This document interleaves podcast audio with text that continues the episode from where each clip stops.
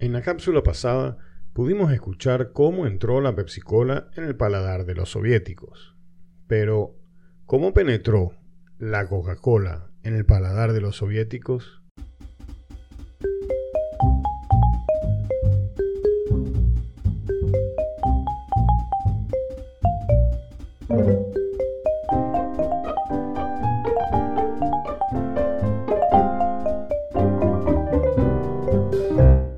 Finalizada la Segunda Guerra Mundial, Coca-Cola tuvo la oportunidad de ingresar al bloque soviético gracias al mariscal George Shukov, uno de los generales soviéticos más famosos de la guerra.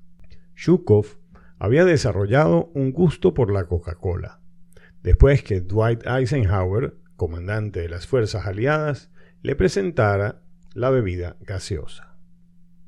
Sin embargo, Shukov no podía beber abiertamente una bebida de marca estadounidense. Le pidió entonces a la compañía que creara una Coca-Cola especial, incolora, parecida al vodka, y que no viniera en la típica botella de aspecto divertido de la Coca-Cola.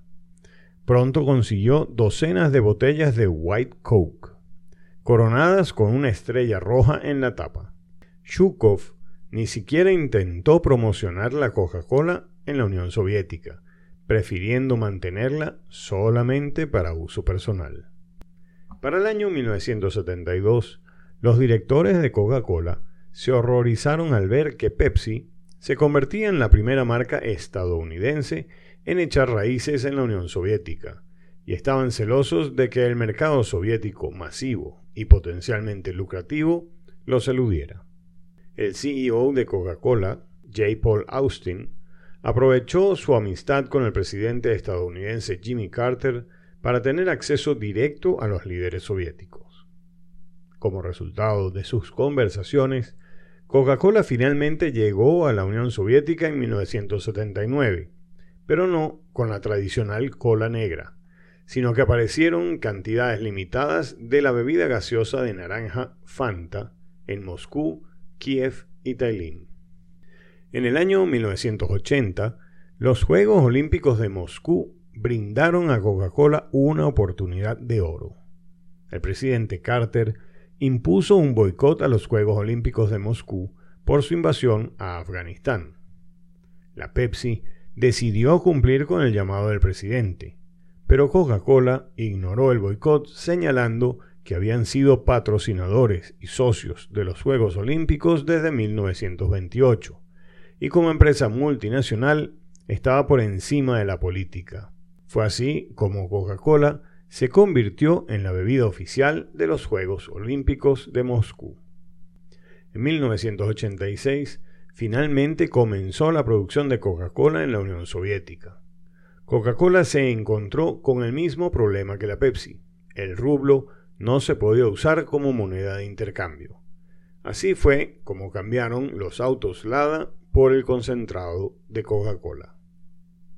No era un acuerdo rentable a corto plazo, ya que tomaba tres días reconstruir cada automóvil antes de ponerlo en el mercado europeo.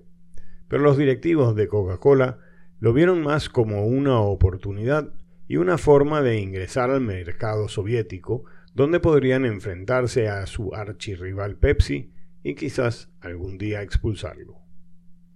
Luego de la caída de la Unión Soviética, los dos gigantes de los refrescos se encontraron con un nuevo escenario. En vez de cerrarse el mercado soviético, heredaron una docena de nuevos mercados en las ex repúblicas soviéticas. Las dos corporaciones comenzaron una nueva batalla para ganarse los corazones y el dinero de los clientes potenciales. En el año 2022, debido a la invasión rusa a Ucrania, tanto la Pepsi Cola como la Coca-Cola suspendieron la producción de todos sus productos en sus plantas ubicadas en Rusia. Soy Miguel Ossers y esta fue la cápsula de la semana.